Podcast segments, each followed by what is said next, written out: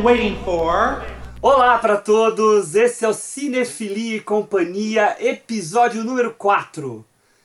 Meu nome é Hugo Harris, eu tô aqui com o Henrique Pires. Fala, turminha! E com a Juliana Varela. Oi, pessoal! Hoje nós vamos falar a respeito de um filme que está na Netflix chamado As Mortes de Dick Johnson, dirigido pela filha dele, a Kirsten Johnson, filme do ano passado, 2020. Vamos para a sinopse então. Ao perceber que seu pai, Dick Johnson, demonstra os primeiros sinais de demência, a cineasta Kristen Johnson propõe encenar várias mortes dele. Sempre bem-humorado, o psiquiatra mergulha na brincadeira e a partir daí o afeto entre pai e filha se torna ainda mais evidente.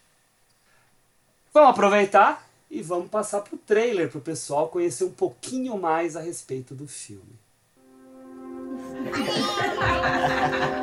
But now it's upon us, the beginning of his disappearance. The thing I hate most about my memory loss is that it hurts people's feelings. You know that you woke up in the middle of the night last night. You got fully dressed. Do you remember any of that? No. Yeah. What can we do about that? I don't know. É isso aí, então vamos para as nossas primeiras impressões. Henrique, você quer começar? O que, que você achou do nosso filme de hoje? Hugão, gostei bastante do filme. Acho que é uma temática, né, qual ela aborda, em que muitas pessoas acabam passando, né? Enfim, gostei da forma como ela abordou o tema, buscando essa, essa perspectiva, né, documental e trazendo para a gente uh, essas emoções, né, da relação dela com o pai, enfim. Uh, acho que, que ela foi, ela teve uma sacada muito legal ao, ao, ao trazer essa questão da encenação da das mortes do pai, né? Acho que ela foi, foi feliz com isso. Enfim, de um modo geral, eu acho que é um bom documentário. E Ju, e você? O que, que você achou do filme? Olha, eu achei o filme muito gostoso de assistir. Né, um filme muito inusitado, né? Quando eu, eu, li a sinopse, vi o trailer, falei, não acredito que ela teve coragem de fazer isso com o pai dela. Mas, mas é um filme divertido e leve, apesar do tema, né? Porque acaba sendo um tema super pesado e você fica meio apreensivo. Mas ele é leve do começo ao fim, super divertido. Gostoso mesmo de assistir. Minha única questão com o filme é que ele não ficou muito tempo comigo. Não sei muito bem porquê, mas assim, assisti, aí deu uns dias e meio que foi perdendo, sabe? Não foi um filme que me marcou tanto e que eu fiquei relembrando cenas e coisas assim. Para mim ele foi um pouco assim efêmero, mas é uma delícia de filme. A gente, vai, a gente vai tentar fazer com que essa gravação desse podcast seja como uma sessão de terapia para tentar resgatar por que, que ele não ficou com você, tá? tá bom. Tenho até medo agora. é, eu, eu gostei demais desse filme, gente, demais. Eu acho que é um filme que, que traz um pouco de luz e graça para algo que sempre é tão temido, tão triste até, que é a parte final da vida de alguém. Eles encaram desde o começo do filme de uma forma muito madura, uh, amiga, afetiva, como eu disse antes, né? E que vão fazer com que com que a gente se torne também meio que amigos deles, né? A gente se aproxima muito deles. E isso até é o que me causa muita emoção quando eu vejo o filme. Eu já vi o filme algumas vezes. Eu vi uma primeira vez lá para trás e duas aqui para gravar o nosso podcast. E toda vez eu me emociono demais, porque eu, eu me enxergo muito na, na figura deles, né, em, em, situações pessoais minhas. Eu acho que muita gente faz isso.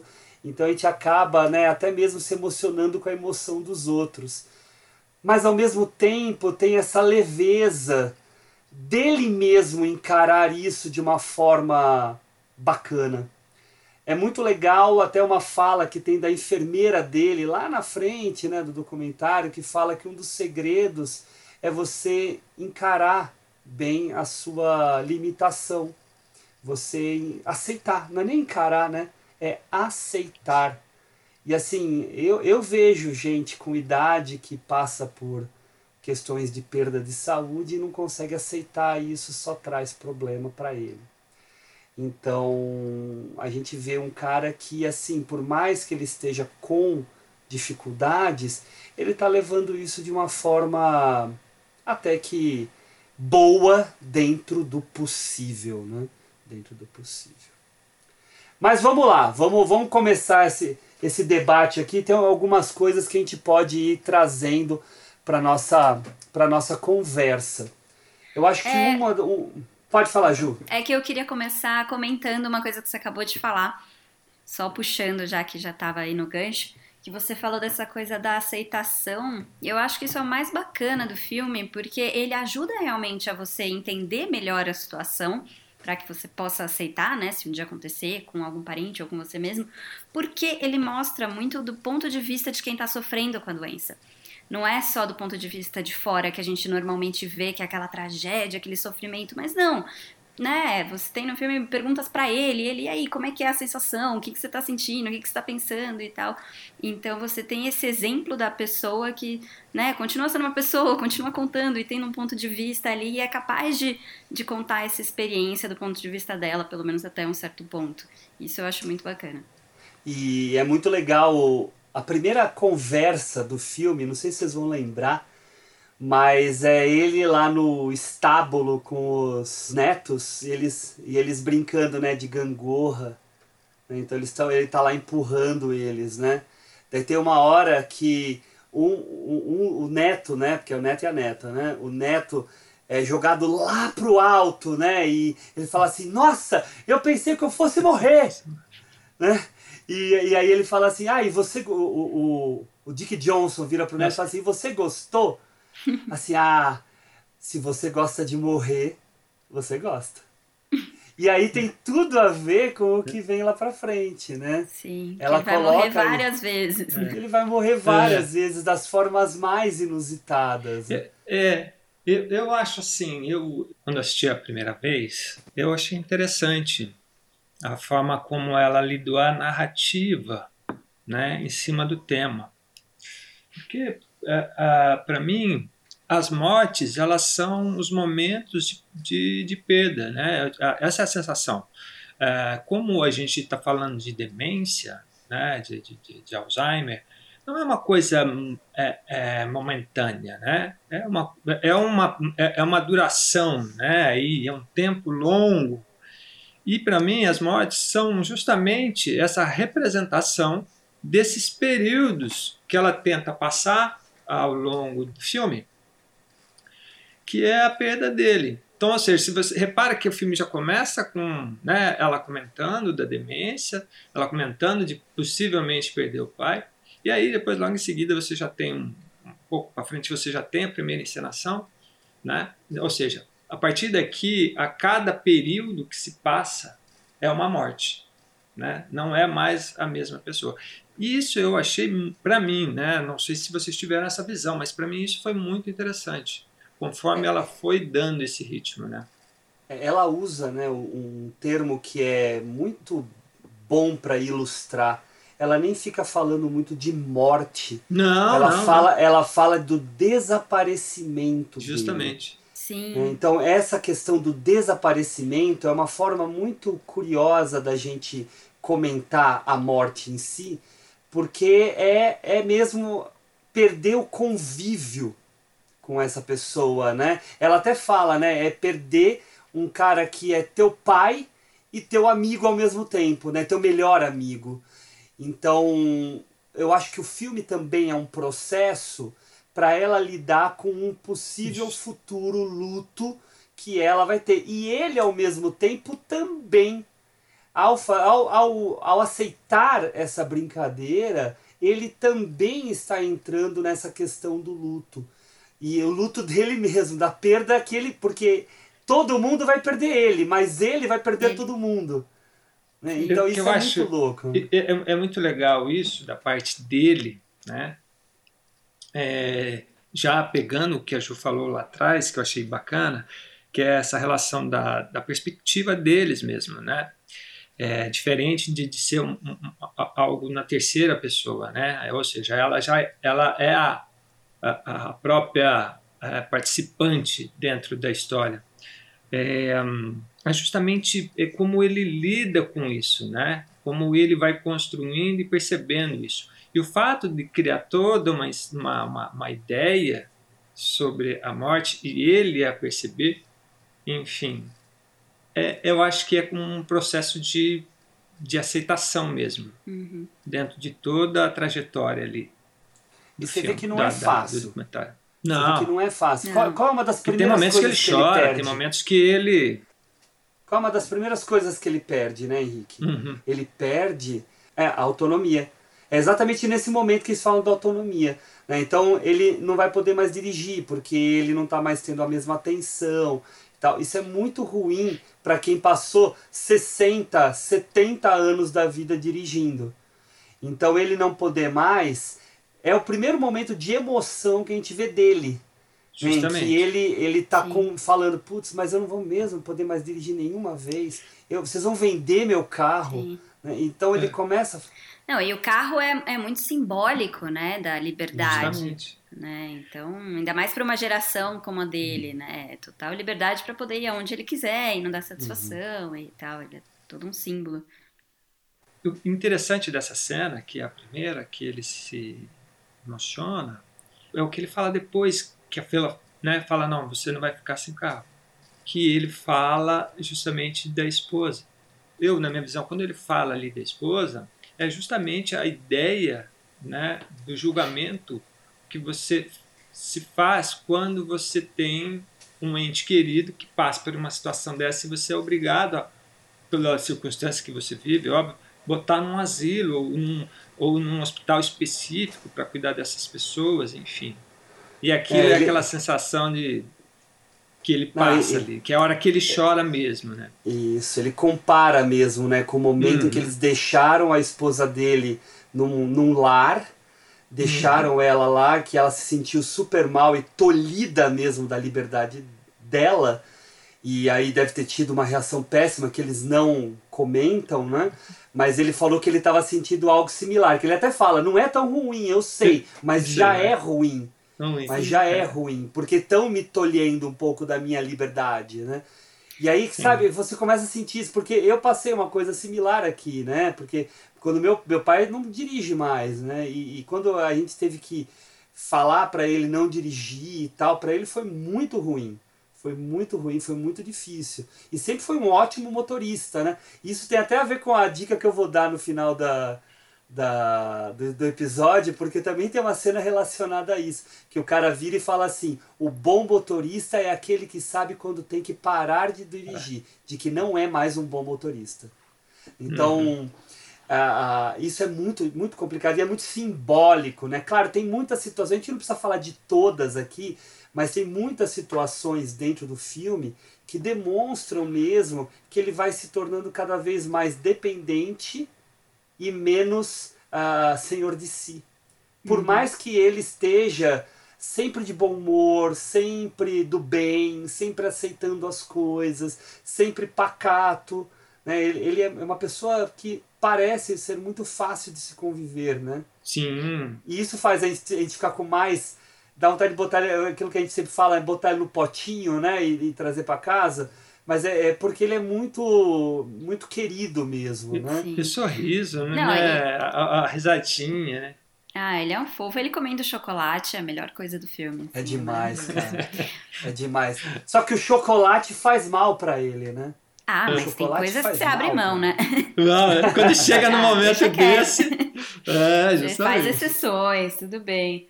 Mas quero falar que eu acho interessante como a experiência dele é diferente de uma experiência que seria de uma outra pessoa vivendo essa doença, porque ele já passou por isso com a esposa, né? Então, assim, ele reconhece os sintomas dele porque ele já viu de fora, então ele, ele teve dos dois lados, da situação. E ele sendo uma pessoa tão fácil, né, tão né, afável, ele aceita, ele fala, eu entendo o que você está passando, né, eu entendo quem precisa tirar meus direitos e tirar minha liberdade, porque eu já tive que fazer isso.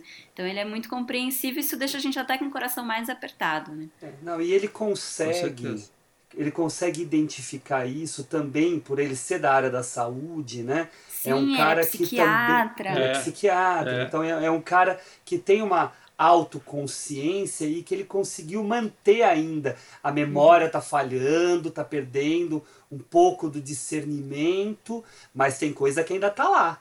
Tem coisa que ainda tá lá e isso ajuda ele nesse processo de aceitação.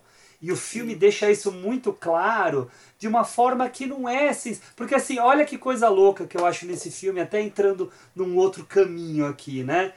Esse filme tinha tudo para ser extremamente sensacionalista ao falar da tristeza da pessoa que está entrando no processo de demência e assim por diante, né? E na verdade a Kirsten, por ser uma cineasta já experiente, ela usa recursos que pareceriam até mais exagerados ainda para tornar sensacionalistas, mas transformam isso em algo lúdico, gostoso Leve. e leve. Sim. É isso. É como E- se ela entrasse na cabeça dele, né? E tentasse entender como funcionam esses delírios, esse desprendimento da realidade. Aí ela vai criando Uhum. essas fantasias que são puro cinema, né? A coisa mais. É. Ah, puro cinema. Pra Eu- mim, a melhor eu- parte do filme é a, são as partes do, do paraíso. Assim, eu acho. Então, é isso que é legal você falar, falar isso, porque a impressão que eu tive assistindo e depois revendo, me corrijam se, se eu perceber errado, mas assim, é que tu- tudo que ela film, fi- é- é- é, filmou na parte, principalmente aí no Paraíso, digamos, esse clipe do além, além É muito bom. é, é, é, é, é muito interessante, mas é, é, é- era, é como se ela pudesse trazer para nós como vai ser depois que ele, Sim. que ele, né, que ele No É, ela tá encenando dele. as mortes, ela também É. encena o pós-morte, né? É, então isso é, isso é bacana. Isso, isso, isso, é, isso é uma sacada muito legal, porque acaba trazendo né, é, é, algo positivo para a narrativa que ela está construindo. Mesmo que seja, mesmo que a gente vai conhecendo essa família no decorrer de- de- de- desse processo, mas ela vai brincando com essas situações justamente por ele ser uma pessoa como ele é. E é o que a gente vai sentindo. Um cara alto astral, né, um cara positivo, um cara totalmente do bem. Então, é, é toda essa imagem que vai passando. É óbvio que tem essa questão dele ser psiquiatra, eu acho que isso também já é um pouco da, da, da profissão dele, né? Eu conhecer os problemas dos outros, né? Porque é o que ele fez a vida inteira, ele cuidou dos outros, né? E agora ele vai ser cuidado. Né? Então é, é, é, é, é muito bom como ela engendra tudo isso dentro da narrativa. Isso foi muito interessante. Mas eu, eu tenho só aqui vou levantar. Eu tenho umas eu tenho uma ressalva assim em específico que eu achei que que para mim mesmo vendo pela segunda vez eu, eu, eu não eu não achei que ficou bom.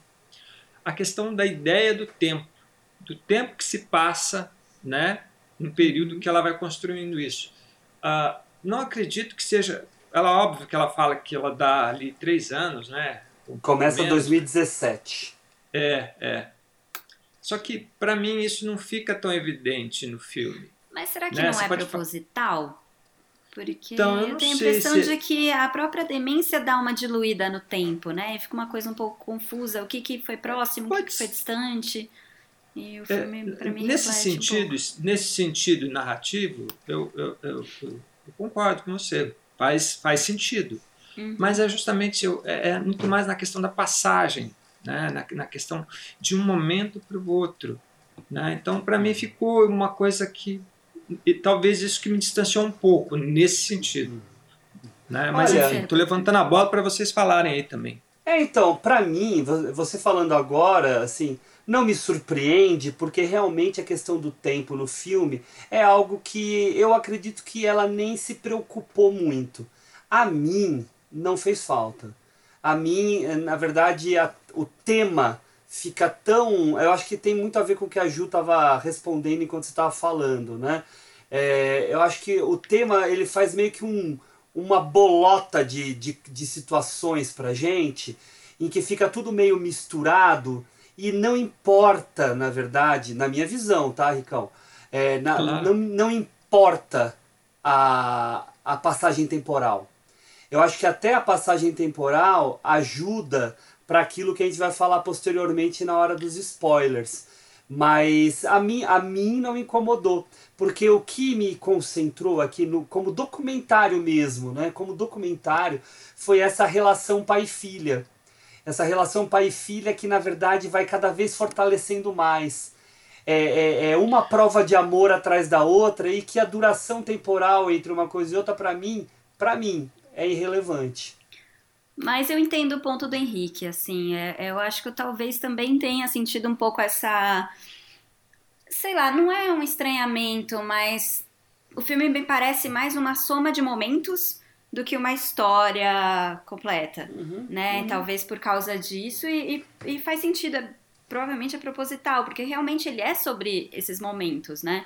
E esses momentos mais lúcidos, menos lúcidos, essa relação e tudo mais. Mas eu entendo como isso às vezes afasta a gente, porque ele não fica como um- realmente uma história que você acompanha do, né, do começo ao fim e tal. Fica mais um- É. um- uma coletânea. Eu, eu, eu digo, eu, eu digo muito mais em função, até porque o- o- ah, eu acho que assim, para mim ficou desde o começo explícito a ideia de que ela tem uma ligação muito forte com o pai e o pai com ela, né? Eu acho que não é uma coisa que que, que ela vai ela vai construindo essa ideia nesse período no sentido de se aproximar mais do pai porque ela já começa falando, né, ali no, no- no- no- bem no comecinho, quando eles estão ali naquele celeiro, enfim, não sei muito Uhum. bem, né, o que a gente pode É, falar, mas acho que é parece, celeiro. parece ser. É, sei lá, enfim. É, que ela, ela É, começa a falar, meu... estábulo, né? não- Celeiro era É, melhor. né? Estábulo é. Não, mas eu acho que estável é, É. melhor, é. É. Enfim, tinha, tinha palha lá no meio, né? Tinha um monte de palha. É, é. E aí ela, ela já começa falando, eu não posso imaginar em perder ele. Então quer dizer, ela já, para mim ali ela já disse que é, que é uma pessoa. E ele é um cara especial, né? Por isso que eu digo que é, é, é, isso já fica nítido desde o começo, né? A- a- dentro das próprias entrevistas que, que, que ela vai fazendo com, com as pessoas que vão trabalhar no, no, no filme ou documentário, digamos assim, que ela vai fazendo né, as perguntas, você vai entendendo um pouco desse, desse pai, quem ele é. Mas ele, é, ele é, é- é o pai que todo mundo queria ter, digamos. Tipo, né? Bacana, legal, enfim, um cara que, que só traz coisas boas. Então isso para mim fica nítido ali, que essa relação já é boa. Mas é justamente, eu acho que para mim, essa ideia que o condomento do tempo é porque ela tenta, é, para mim, eu tentei criar essa evolução da doença, né? Uhum. Mas é, é, é aí que a gente se engana. É, então, é justamente, isso que eu tô falando, né? Eu acho que não tem certo e errado, é mais uma questão de preferências, né? Porque ah, na minha cabeça, se fosse um filme que tivesse procurando um processo, tá? Um processo, mesmo que fosse o processo de morte do Dick Jones, do Dick Johnson, ah, tudo bem. É, a gente, ah, eu preciso ter essa noção temporal. Mas já que tem essa questão da afetividade, do convívio, da transformação, a mim não fez falta. Faria falta se fosse essa ideia do, ah, eu estou tratando ele, vamos ver como vai ser o processo do tratamento. Mas é até colocando termos um pouco mais teóricos aqui, esse documentário eu enquadraria até, é, eu uso muito isso em aula, que tem aquelas classificações né, que a gente faz documentário, num tipo de documentário que a gente chama de documentário performático. E esse documentário performático geralmente é um documentário que é ah, centrado no personagem, que muitas vezes é o próprio realizador, e aqui a realizadora também aparece muito, mas pode ser também o personagem que é o foco, né? que no caso desse filme é o próprio Dick Johnson. E aí a questão é, é, é, é, a gente entender o processo dessa pessoa de alguma coisa que ela está vivendo. Que é diferente da gente assistir um documentário que tem um viés mais ilustrativo, que vai nos trazer mesmo uma história a ser contada. Então, por isso que a mim, particularmente, não incomodou. Mas eu entendo incomodar uh, não haver essa, essa ligação. Porque, por exemplo, aquela história lá deles irem para Lisboa, eles lá na praia, para mim é completamente dispensável, porque Fica não agrega perdido. em nada. É. é perdido na história. Sim. Mas para mim é o único momento que é perdido, porque ele poderia muito bem ser substituído por interações com os netos, como a hora do bolo. Uhum. Que eles fazem o bolo para ele. Né? Então, uh, tem coisinhas, é, né? Tem coisinhas, é, mas... mas... Mas, a mim não faz falta. Mas eu entendo fazer para vocês. Mas eu acho que ela tentou colocar isso justamente para dar essa ideia de que ele saiu de um lugar, né? Ou seja, tanto é que tipo ele não tem um acidente de carro, né? Para mim, a entrada no túnel dele dirigindo, aquilo ali é uma metáfora para falar, ó, não vai mais dirigir.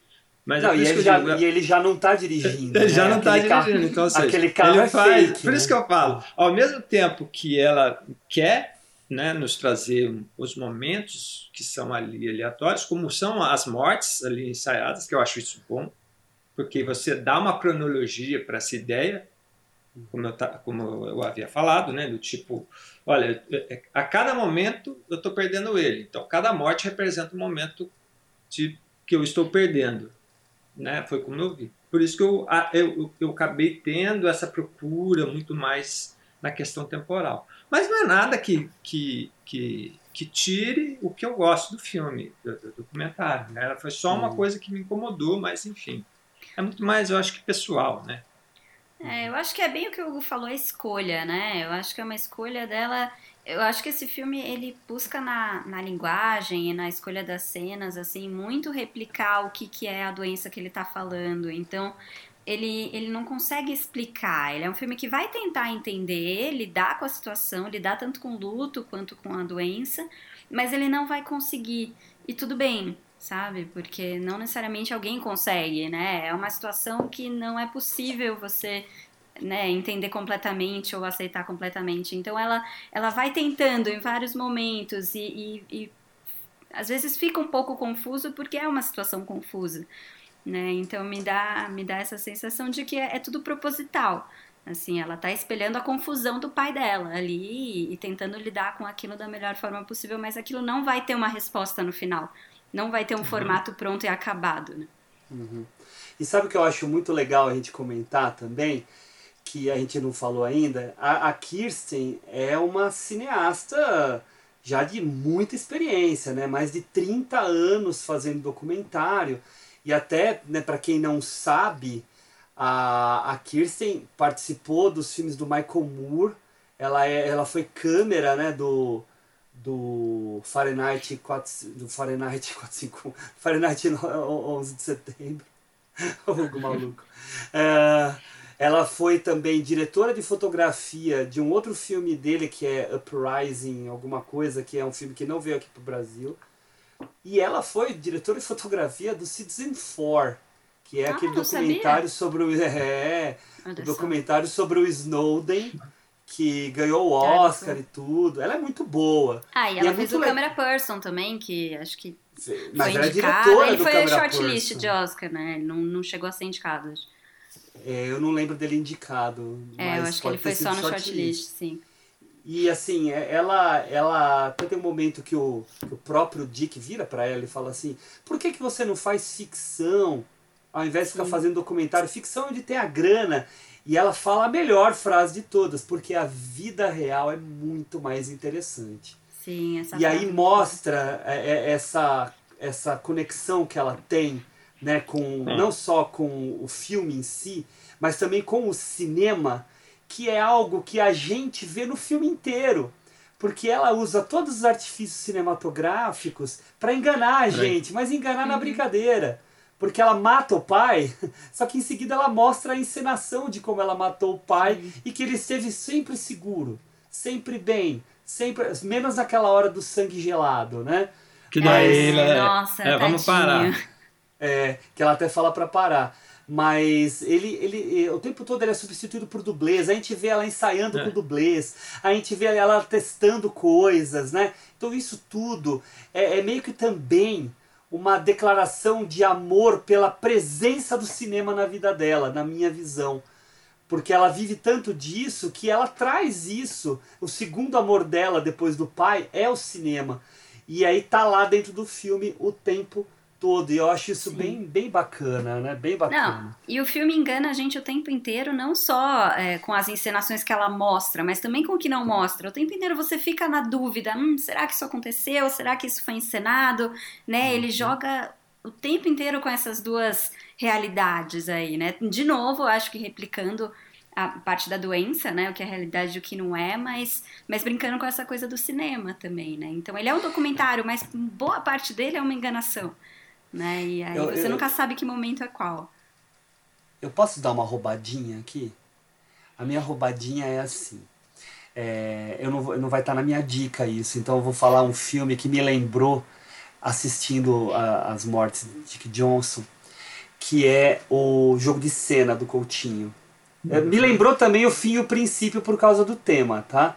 Mas o jogo de cena, é, eu não vou ficar contando detalhes dele aqui, mas é um filme que nos desafia sobre a realidade e a verdade daquilo que você vê dentro do documentário.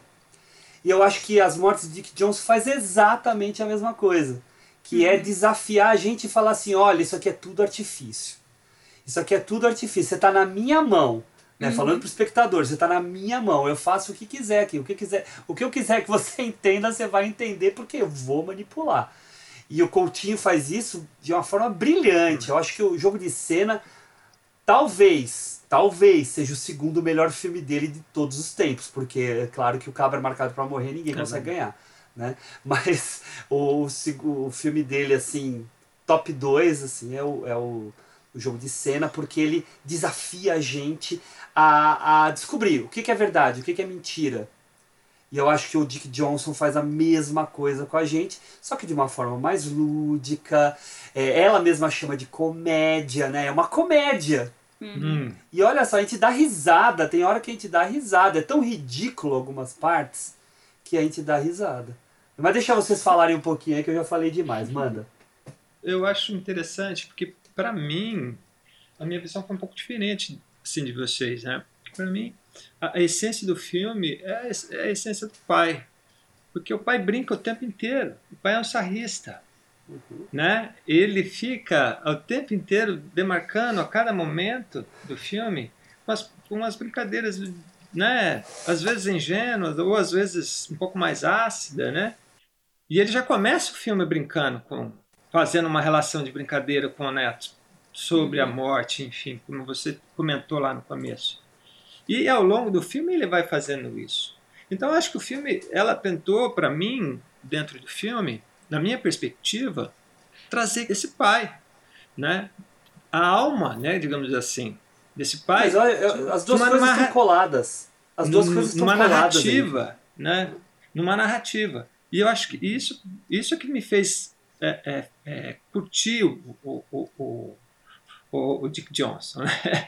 É, é, é, é, é, se, se ficar a cada momento né, falando, poxa vida, né, agora vai ficar mais difícil, porque aí ela coloca né, aquele momento que ela leva ele para o médico fazer uma nova avaliação, se ele está perdendo a memória, enfim. Aquilo, para mim, passa a ser real, né? Numa situação do tipo, olha, estou demarcando tempo aqui, né? De, de- de- do que do que está acontecendo.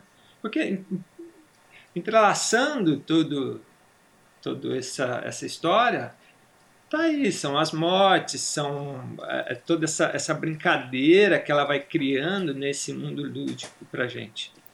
Enfim, foi, foi a forma que eu percebi mais o, o, o, o, o Doc, enfim. É, mas isso está tudo em acordo com o que eu estava falando antes, Henrique, porque Sim, ela discordo. É é, é, Não, isso não, aí não. é, é, na verdade uma junção das duas coisas, né? As duas coisas estão aí convivendo de uma forma muito feliz e criativa. né? Ele ela, ela consegue transportar para a imagem e para a narrativa o espírito do pai. É, Sim, eu acho que é isso sim, que, que nós, somando, É o somando o que né? eu e você falamos, é esse o objetivo. É, É isso eu mesmo. achei que nisso ela foi muito feliz. Ela foi mandou muito bem. Queria voltar para a parte do paraíso que eu estava falando antes, porque assim, ela é extremamente kit, ela é extremamente exagerada, ela é extremamente absurda, mas eu acho ela tão fantástica, tão bem filmada.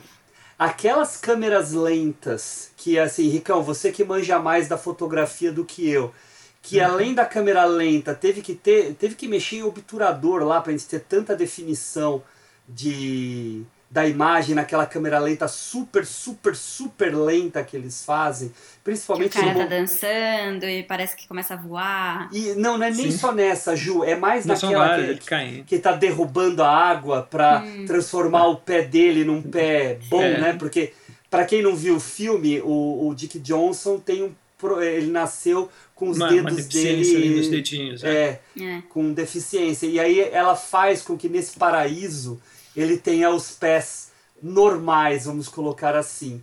E aí é uma figura meio que de Jesus Cristo é, é, é, virando Lavando água os pés. lavando tem os essa- pés e transformando. Cara, é muito linda essa cena pra mim. Ela é muito bonita e Que- muito, mas é o que- muito plástica.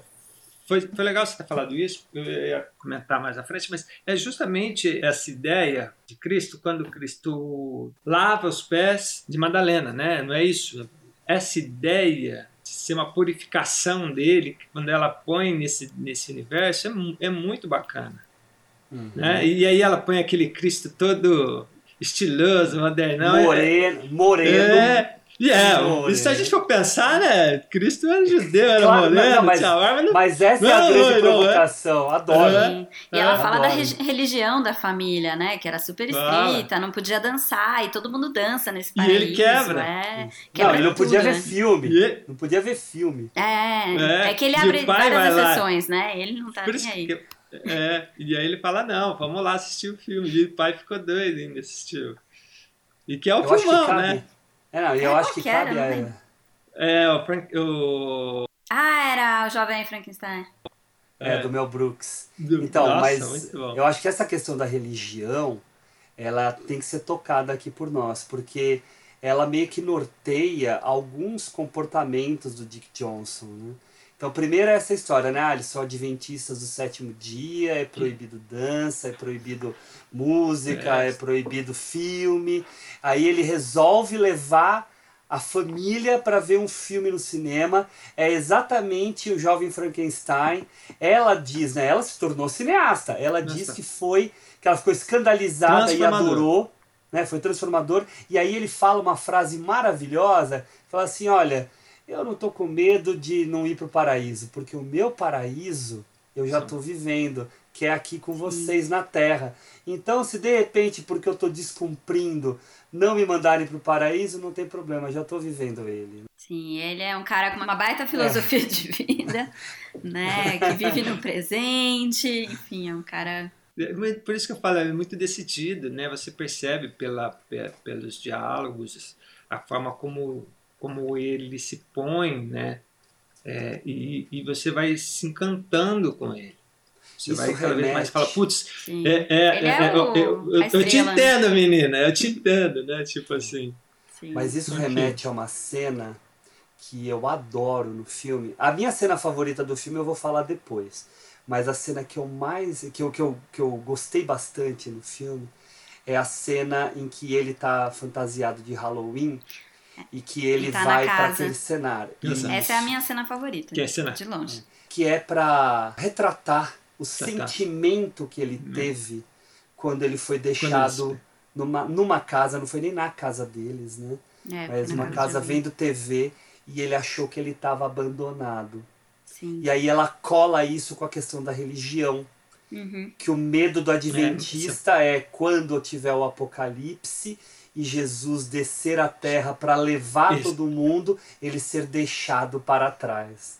Sim. Que para eles, eles acreditam nessa ressurreição. É. Ju, você quer falar dessa cena? Já que você falou que É, você ela é a cena que eu mais gostei no filme. Eu acho que ela é a que diz tudo, assim. Ela amarra a- o poder do cinema, né, para ela, para a diretora, e, e também é aqui, para mim, é a chave, é o momento que mostra a decadência dele, assim, o como ele tá, ele tá começando a se perder.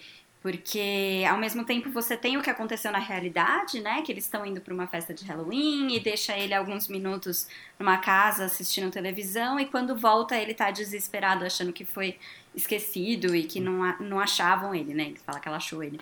E eles é. encenam uma casa assombrada, né? Como se fosse, porque tá no Halloween, então é toda uma casa assombrada. E ele abre uma porta, e atrás dessa porta, primeiro ele vê a esposa lá, né? Na, na uhum abertura ali da porta e quando ele abre tá numa casa de repouso, né, num asilo.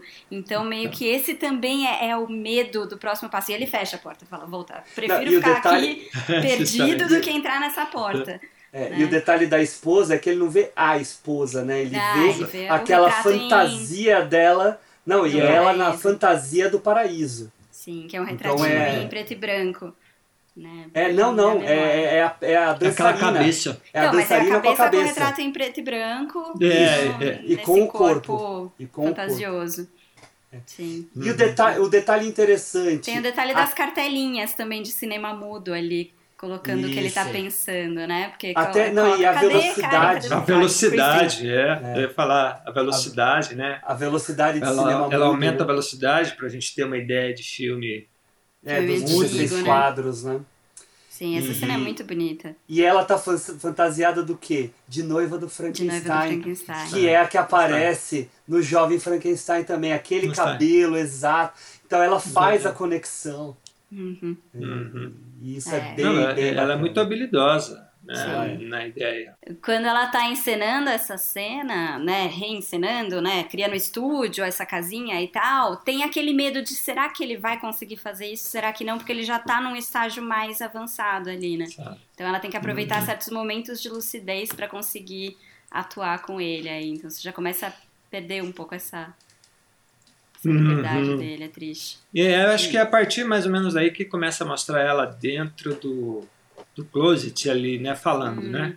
Sim, sim, é, Fala, fazendo na, gravando a é, narração. Ela vai, ela vai fazendo a própria narração, ou seja, ela, ela, ela busca uma, um pouco de metalinguagem, né? Sim, sim. Eu não vou dizer inteiro porque a gente tem uma ideia narrativa pronta, né? Mas ela busca uh, dentro do, do próprio filme todos os momentos em que ela mostra os artifícios para a morte dele toda a Sim. entrevista com dublês, todos os ensaios do dublê, é tudo metalinguagem, né? Tá Sim. tudo lá. Então o filme, para mim o filme é, na verdade, esse meio a meio performático reflexivo, que é a gente ver essa cozinha do cinema acontecendo, né? Eu acho isso uhum. bem legal. O dublê fala, né? Ele fala sobre. O cara pergunta, ah, mas você gosta da sua profissão? Daí ele fala, é, Aí o cara, é. ah, não, mas você não gosta? Ele fala, não, é que eu gosto do universo, do mundo do cinema. Do mundo do cinema. Sim, toda aquela fantasia. Isso é bem legal. Eu lembrei aqui que a fantasia que ele tá usando no Halloween, nessa cena toda da casa e tudo mais, é que ele tá segurando a cabeça dele, né? Então a cabeça dele tá descolada do corpo. Então isso é genial. Você tá colocando uma figura de horror numa fantasia de, de Halloween. Verdade, toda a situação verdade. que ele tá vivendo ali. É muito eu, que, eu quero essa fantasia pro meu Halloween. E eu eles amei. construíram a fantasia, né? Não era uma coisa é, qualquer, mostra eles é, montando e tal. Tem toda uma traquitana lá para prender, né? É Sim. É bem, bem, bem legal. Genial. Mais uma coisa do cinema, é. né? Bem... Henrique, a gente já tá chegando perto aí para chegar nos nossos spoilers. A Ju falou aqui a cena dela favorita. Você tem alguma cena assim que te marcou dentro do filme? Cara, eu, eu assim, eu acho que todas as cenas são, são bacanas, né? A, a, cena que eu, que, eu, que eu, assim, eu acho mais pela plasticidade, não vou dizer nem pela ideia em si. Porque eu acho que, como um todo, o filme, é, é, ele é um filme bacana, bonito, enfim. Mas é a cena da pipoca.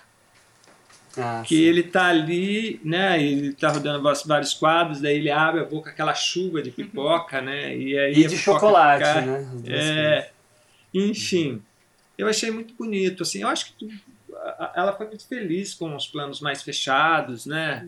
Desse clipão, digamos assim, do paraíso. De né? expressões. Né? É que ele é muito expressivo, é. né? Então, quando fecha na é cara é dele, você tem um espetáculo ali, né? É, justamente.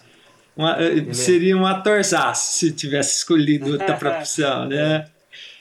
Mas olha, eu tô perto de você, tá, Henrique? E a minha cena favorita, eu até marquei aqui, marquei assim, rever, rever, rever, várias vezes, que é a, é a cena da dança entre ele e a esposa no paraíso. Essa cena em que eles ficam jogando de um lado para o outro, eles aumentam a velocidade, diminuem a velocidade, aí eles Faz uma mostram rampa, né? É, não, e eles mostram em câmera lenta, ah, tem aquela. É como se fosse uma corista negra que cospe confetes. E, e, e, o- e, o- e aquele Cristo que a gente tinha visto banhando o pé dele tá do lado de uma placa escrito proibido dançar. E é, É, cheio de ironias, assim. é- então é uma multiplicidade de planos, todos eles trabalhados com alteração de velocidade, É. uma coisa meio doida, assim, que eu achei de um bom gosto tão grande para meio que meio que como que eu vou dizer é, é, é, trazer os desejos desse homem principalmente de rever a própria mulher e passar um pouco Sim. por cima de certas amarras que ele teve nesse momento final de vida. Eu, eu achei isso de uma sensibilidade tão grande. O filme todo, ele é dessa sensibilidade enorme, né? Ela faz questão de mostrar os momentos de fragilidade dele, né? Então, Hum. é, o momento que ela fala que vai para Israel e que ele chora por ela estar indo embora. Falando assim, Mas- "Não e- esquece de mim que eu e sou é legal como se porque- fosse seu e ele fala irmãozinho." que ele vai se comportar, né? Como, ele, como ela quer que É. ele se comporte. Mas, e- mas é muito interessante que, ao mesmo tempo, ele está ele tá muito consciente. Né? Que ele fala isso para ela e, e, e- ao mesmo tempo, ele está consciente. Ele fala, ah, então eu sou um irmãozinho, que é aquele irmão que né, dá trabalho. Então, Mas Essa o choro só vem por causa disso. e- Por então, causa que- da, da, da consciência. Então, é isso que eu tô falando, porque você percebe que ainda ele não está naquele estágio avançado. Porque quando chegar no estágio avançado, talvez, talvez não, provavelmente a pessoa não. A gente não sabe como é, mas enfim. É, vai, vai ficar que nem a mãe. Vai ficar É, que nem a mãe então, que ela aí mostra. Pelo, você já pelo não que tem. ele fala, né, a, a própria pessoa, a confusão é para quem tá olhando de fora, né? Então a Uhum. preocupação dele é o trabalho que ele vai dar, porque para ele as coisas não estão confusas, né? Mas É, para quem olha de fora, você Lem- corta uns Lembrei de uma né? cena aqui que eu queria lançar aqui para vocês, que eu achei muito interessante. E, o que, que vocês ah, sentiram dela ou ah, captaram dela, digamos assim? Na- no escritório que, que era o escritório dele, mas que não era mais o escritório dele, que ele tá naquela, naquela poltrona que ele gosta muito e aí a Ah, poltrona ela- começa a elevar, né? Eu achei, eu achei muito legal, achei que foi muito interessante. É como se, a, a- e eu acho que eu acho que isso é mais ou menos no meio do filme, que é a hora que realmente é, o negócio começa a dar ideia de ficar mais crítico, né? Então é essa passagem, essa elevação dele, enfim, para um outro lugar. E eu achei muito legal isso. Eu achei que ela foi Ah, muito é. feliz É. nessa É ideia. um, é assim. um momento muito poético, né, Henrique? É Uhum. muito poético, é muito bonito mesmo. E assim, é, é uma coisa bem simples, né? É Simplíssima, é simplesmente ele levitando naquela cadeira maravilhosa que eu sempre quis comprar, mas ela é caríssima. né? Tem aí nas lojas, mas eu nunca consegui comprar. mas ah, essa, essa levitação mesmo, ela traz mesmo várias interpretações, né? E eu acho que o que você falou de ser mesmo esse é, é, esse momento que se torna, começa a se tornar mais crítico, ele está mais a caminho desse paraíso, né? É, Hum. é- e é assim, em paz, né? Em paz, porque Ju- ele justamente tá lá, porque ele tá calmo, ele na tá tranquilo. cadeira ali. favorita dele. É, justamente. Então é, eu achei muito legal, lembrei aqui. Eu acho que é uma forma também. é, eu acho que ela nem quis passar isso, mas a gente poderia dizer que o filme e o processo do filme fizeram ele ficar daquele jeito para ele encarar este paraíso para onde ele está indo, né?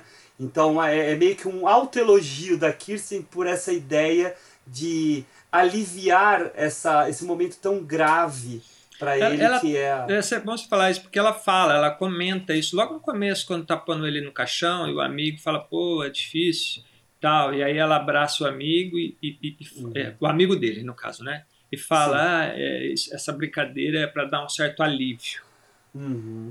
né, no processo. Mas eu acho que esse alívio é, é, é, é muito, é, é muito mais para quem fica, né, do que para ele. Porque, cara, para mim, a imagem que eu tive dele no filme inteiro, até pelo momento que é narrado o passado dele, né? Ah, e tem uma parte que ela fala que eu acho muito importante, que a gente não comentou, que ela pergunta se ele já sentiu alguma dor por causa da morte, e ele fala que ele teve um infarto, né? Uhum. que ele já não lembrava mais, que ele falava, ele achava que era Ele não lembrava nem quanto tempo, é. É, e, e- e- e aí ele narra um pouco disso. Então, quer dizer, é trazendo um certo, uma certa questão aí, né, dessa passagem que pode ser para ele, né, que ele não sabe, mas eu acho que para mim fica esse esse homem muito forte demais, né? Esse homem que que tem Que as suas tem uma- condições, pode ter suas fraquezas, mas que é um E que tem cara uma, que tem uma vai fazer alegria de viver. É, Não, ele tem essa alegria de viver. alegria de que o viver, filme- que é O filme Joie de Vivre, né, que eles falam, ele tem Uhum. essa, essa coisa de aproveitar Aproveitar a enquanto vida. tá aqui, né? É isso não ficar só criando expectativas, ou ah, já morri mesmo, é. vou desistir. ou além, né, ou, não. ou Tô aqui, presente, vou continuar de aqui. jeito, não. É, Uhum. a vida é uma benção, né? Sim, tipo, né? isso. Pessoal, vamos pro spoiler? Vamos pro spoiler, porque a gente já tá raspando neles ali. Uh. Folha, bota aí pra gente.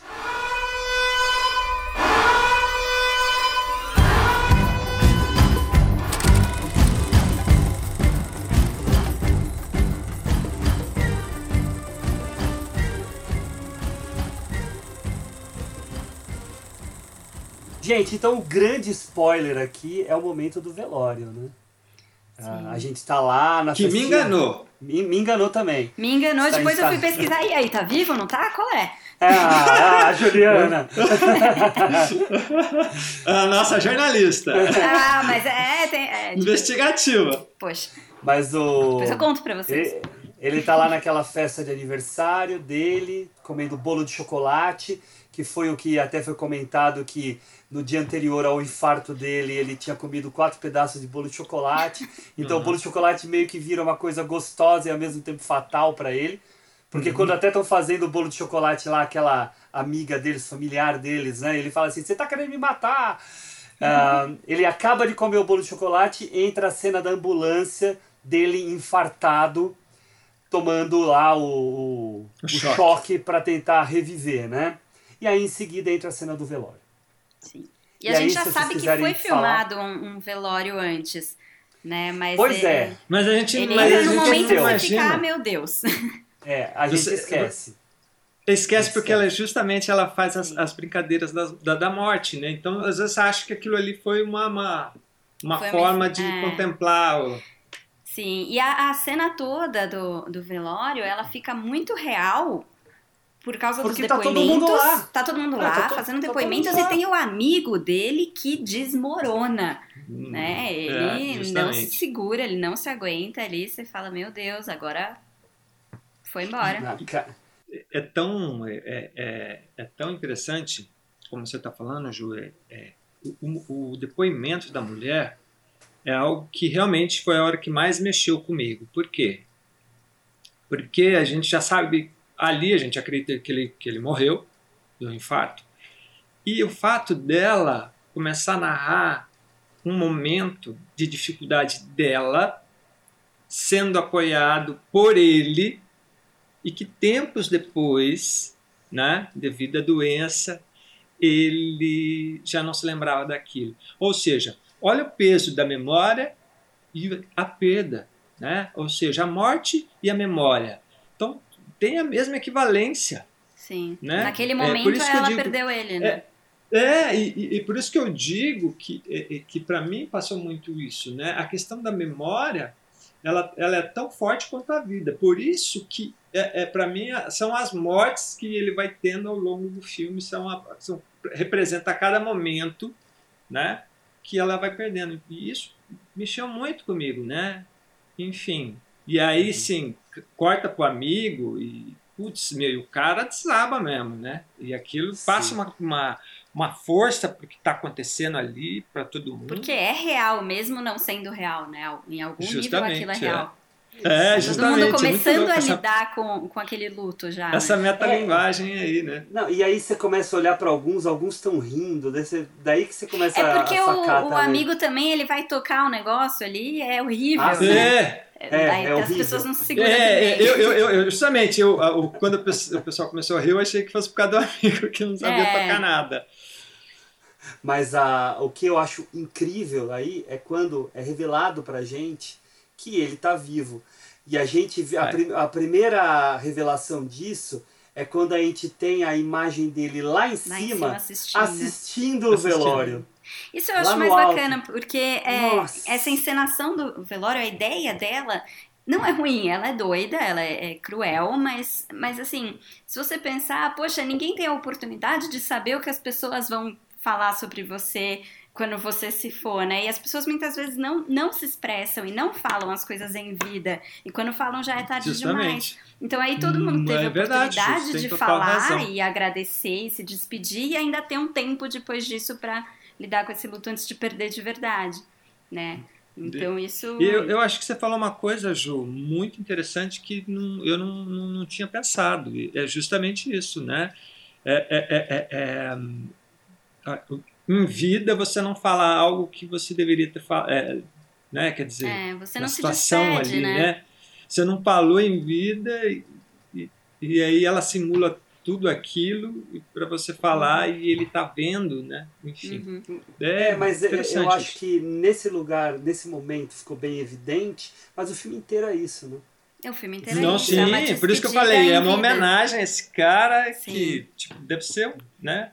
Sim. Foi. E é né, bacana um grande- porque essas, essas cenas combinadas, né? Essa do da ambulância e depois o velório, e aí você tem depois disso ela no armário de novo falando ah, Dick Johnson está morto e tal, e aí ele aparece e o tempo inteiro fica levantando essa pergunta, morreu ou não morreu, morreu ou não morreu? Né, tá no velório, você sofre, você fala já era, e aí ele aparece assistindo e andando e abraçando todo mundo, né? Então ela fica jogando toda hora. E né? o título do filme é esse, né? Aqui é As sim. Mortes de Dick Johnson, mas no original é Dick Johnson está morto. Tu- É, justamente. Ela faz uma é, afirmação. É, é, Mas tem um, tem um momento do filme que um, um dos personagens lá, que é um amigo deles que vai desmontar lá as prateleiras, quando eles Uhum. contam quando eles contam qual vai ser o processo, né?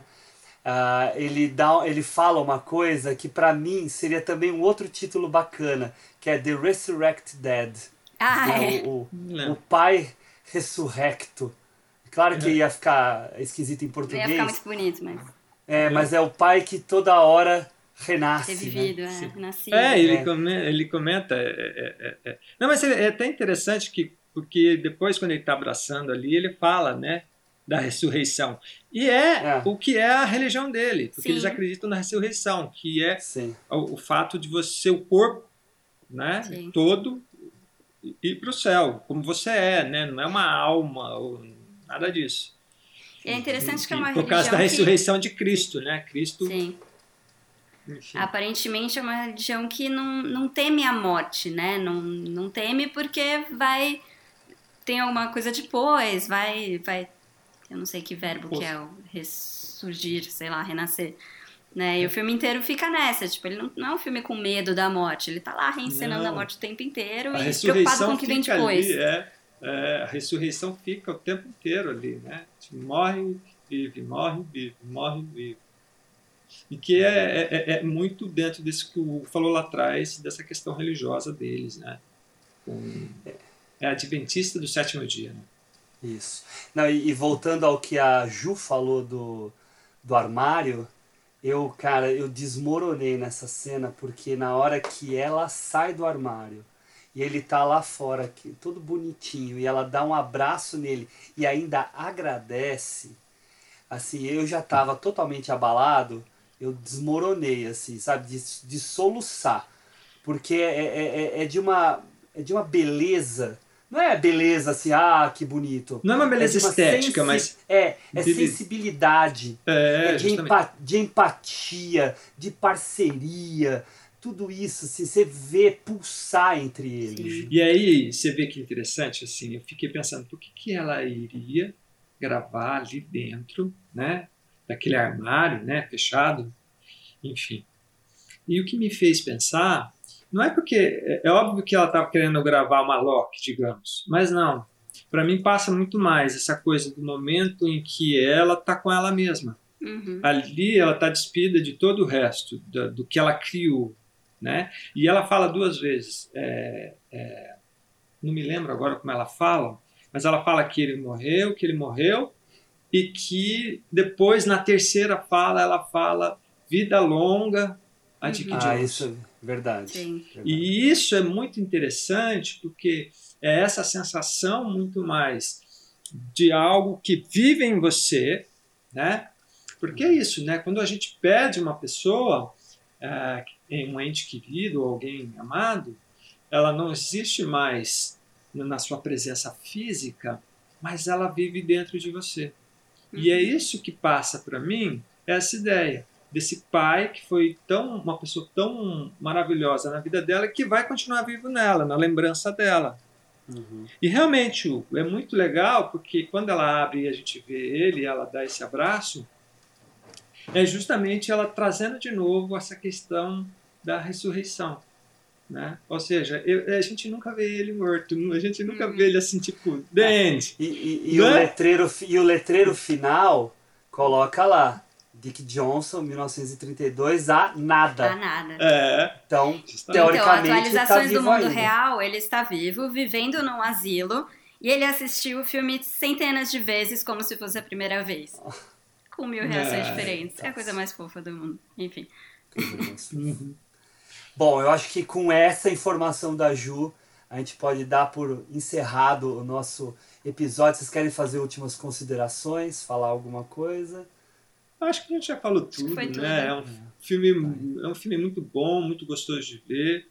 É um filme que faz com que a gente saia mais leve de, de temas tão di- difíceis, né? Morte, Alzheimer, perda, enfim. É, eu queria finalizar recomendando esse filme para as pessoas verem e ah, falando para elas perseverarem, porque eu, pelo menos, quando eu comecei a ver a primeira vez, eu parei de ver, porque eu achei meio de mau gosto. Isso quando estreou, né? Ah, só que daí depois eu fui lendo algumas críticas falando que era muito bom, muito bom. Eu falei assim, tá bom, vou dar uma segunda chance. E aí eu resisti, eu falei assim, nossa, como eu fui preconceituoso. O filme é muito legal. Então, assim, é, encare esse mau gosto de ficar encenando as mortes como algo lúdico, bacana, que tem a ver com essa afetividade. E aí você encara o filme muito melhor. Tá? E é isso. Justo, quer falar alguma coisa? Não, acho que só acrescentaria que é, é tão raro e tão importante a gente ter alguma obra que fale de morte de um jeito positivo, porque a gente aprende a, a negar apenas né, a morte e a doença e criar um afastamento disso que na hora de viver ninguém sabe como lidar. Então você precisa ter experiências reais e vivas e, e positivas de alguma forma com isso para você, né, pra gente aprender a lidar melhor com, com uma coisa que é tão natural. Vamos para as dicas então, pessoal? Vamos pras dicas. Bota a nossa vinheta aí, folha.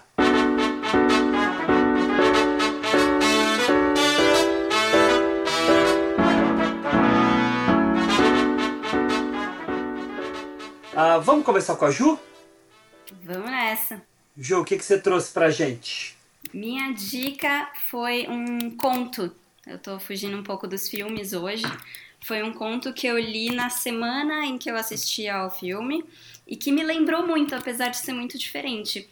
É um conto que está disponível no Suplemento Pernambuco, no site, tem lá na íntegra.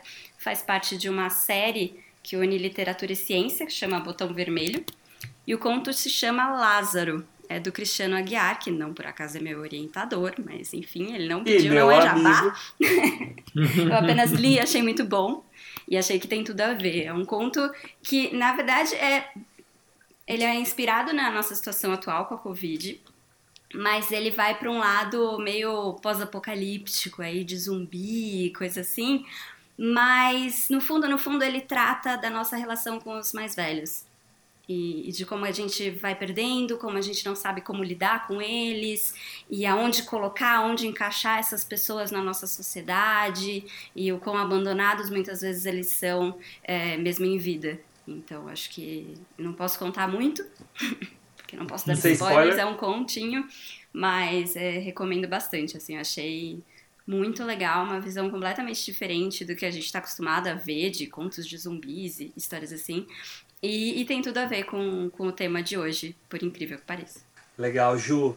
Fica aqui nosso abraço para o Cristiano que acompanha nosso podcast, um cara, além de um grande professor de, de literatura, é um ótimo escritor, uma pessoa boníssima, educada, uh, gentil, acho ele tudo de bom. uh, e você, Apoio. Henrique, o que é isso aí, um cara muito, muito bacana mesmo. Hum. E você, Henrique, o que, que você trouxe? Bom, a, a minha dica é de um outro documentário chamado Enron, Os Mais Espertos da Sala, né, de Alex Gibney, que retrata um, uma empresa de de energia nos Estados Unidos e que, ao ser privatizada, né, ela, ela começa a passar por umas transformações e acaba tendo um grande colapso né, de corrupção aí. Enfim, é um documentário interessante, investigativo, um diretor né, conceituado, enfim, ganhou o Oscar com um, filme, um documentário também chamado Um Táxi para a Escuridão, em 2007. Enfim. E é, um, é, um, é, é muito interessante porque, como ele tem essa habilidade investigativa, ele vai trazendo para nós né, tudo o, o, os passos né, que vão, vão se dando na empresa entre o processo da privatização dela, digamos assim, até o o ápice da corrupção, dando um golpe né, de mais de, a época, de mais de 25 bilhões de dólares, inclusive funcionários que tinham fundo de pensões, enfim. E, e dentro de uma perspectiva, ou seja, numa narrativa bem cinematográfica, né? Enfim, é bem legal, acho que é um momento interessante se ver esse documentário. Enfim, fica aí a dica aí. Legal, Henrique. Eu também gosto muito desse documentário, gosto muito do Alex Gibbon, ele está fazendo coisa até hoje. Os filmes dele são muito relevantes. É um dos grandes documentaristas que a gente tem por aí. Bom, eu trouxe um outro filme. É, o filme que eu trouxe é um filme ficcional. Eu, na verdade, vivi um grande dilema. Eu tinha uma lista de coisas que eu gostaria de dar de dica. Eu dei uma roubadinha durante o episódio e coloquei um deles. Mas o que eu trouxe é um filme que, quando eu falar o título, eu quero que todo mundo faça o esforço para não achar que é um filme bobinho, tá? ele não é um filme sessão da tarde, ele pode ser um filme assim meio que super cine, mas não sessão da tarde. Porque ele é um filme que vai direto ao ponto. O filme chama Meu Pai, uma lição de vida. É um filme, primeiro lugar, primeiro lugar, produzido pelo Spielberg, pela, pelo Frank Marshall e pela Kathleen Kennedy, que são assim, o, o trio Parada Dura da Amblin, que ganhou dinheiro a rodo e que levou a DreamWorks é, a, a, existir no futuro, né? no futuro de quando eles estavam fazendo esse filme. Uh, é dirigido por um cara que já é falecido, Gary David Goldenberg, que era um cara que era mais roteirista do que diretor. Mas o grande negócio desse filme, que até foi indicado para o Oscar de melhor maquiagem, uh, é o elenco. O elenco dele é um elenco muito bom. Então vamos lá: Jack Lemmon, Olímpia Dukakis, Ethan Hawke, Ted Danson, que está ótimo no filme, Cat Baker, Kevin Spacey. Tá todo, tem até o J.T. Walsh numa pontinha lá, o falecido J.T. Walsh, que era um ótimo coadjuvante, né? que faz o médico. Mas a história é bem simples. A história é um casal de idosos, né, que é o Jack Lemmon e a Olímpia do Cax. Olímpia do Cax está tá viva ainda, né, com 90 anos. E ela sofre um infarto no supermercado, né, bem nos primeiros minutos do filme. E com o infarto que ela sofre, o filho, que é o Ted Danson quem faz, vem para a cidade deles, eles moram em Los Angeles, ele mora em Nova York, né, do outro lado do país, e ele vem para lá para cuidar do pai, porque o pai está muito idoso, e aí o filme é sobre, por isso que eu trouxe, tem tudo a ver com o nosso filme de hoje, sobre essa relação entre esse filho que era ausente e esse pai que se deteriorou desde a última vez que eles se viram dois anos antes. E essa relação entre eles vai crescendo. Só que assim, ah, que história bobinha. Mas é de uma sensibilidade tão grande, os atores estão tão bem no filme. O Jack Lemmon, assim, o Jack Lemmon, se caso vocês não saibam, é o meu ator favorito de todos. Jack Lemmon, pelo amor de Deus, é, é. é assim, ele está acima de todos. Podem hum, falar de Marlon senhora. Brando, até Daniel Day-Lewis é segundo colocado para mim, tá? Mas o Jack Lemmon para mim é o top, é o cara que faz tudo. Faz comédia, suspense, faz dramas, Sim. assim, vício maldito, enfim. Uh, é um cara, era, né? Um, um cara perfeito para mim. E ele tá incrível fazendo o Jake Trimmel, que vai né, é, é, sofrer algumas questões do decorrer do filme que eu não vou falar, porque eu gostaria que as pessoas que estão escutando e que vocês dois, caso não tenham visto, assistam o filme.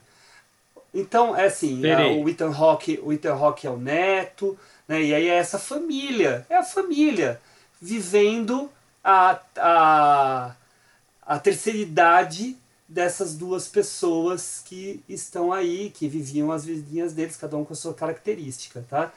fala dos sonhos de cada um, das frustrações e tal, e aí a coisa vai. Fica a dica, é um filme que eu passei, sem brincadeira, eu já vi esse filme muitas vezes. Eu revi ontem para poder conversar aqui com vocês. Eu passei o filme inteiro chorando, gente. Filme, porque assim, é, é, é, é sensibilidade atrás de sensibilidade. E não é que assim, te surpreende e você chora. É porque são as pequenas coisas que você percebe que mexem com você. Pode ser um olhar, pode ser uma atitude, pode ser um acontecimento, que é algo mais é, evidente. Mas tudo isso mexe com a gente, tá? Então fica a dica aí. Meu pai, uma lição de vida, de 1989. Ethan Hawke tinha feito no mesmo ano Sociedade dos, dos Poetas Mortos. Foram os dois filmes que meio que deram uma empurrada na carreira dele. Daí depois viria lá o Antes do Amanhecer, e assim vai, né? A trilogia do Amanhecer, e toda a carreira do Ethan Hawke, que é ótimo, o Ted Danson nem tanto. Né? E o Jack Lemmon ainda tinha alguns anos pela frente. Tá certo? Pessoal, acho que é isso. Eu queria aqui me despedir dos meus colegas. Espero que nossos ouvintes tenham gostado do nosso episódio. Ah, falamos do As Mortes de Dick Johnson, Uh, queria agradecer aqui a Juliana Varela pela presença. Obrigada, obrigada Hugo, obrigada Henrique, todo mundo aí, espero que tenham gostado. E também agradecer o Henrique Pires. Valeu, turminha. Obrigado, Hugo. Valeu, Ju. É sempre bom dialogar com vocês. Eu também agradeço a vocês por terem aceitado a gente discutir aqui as mortes de Dick Johnson. E agradecer também ao Folha Leaf, que é o nosso editor deste episódio, por ter finalizado aqui o, o trabalho para nós. Meu nome é Hugo Harris, eu me despeço de vocês. Um abraço para todos e tchau. Até o próximo episódio, nosso quinto episódio sobre imensidão azul. Tchau!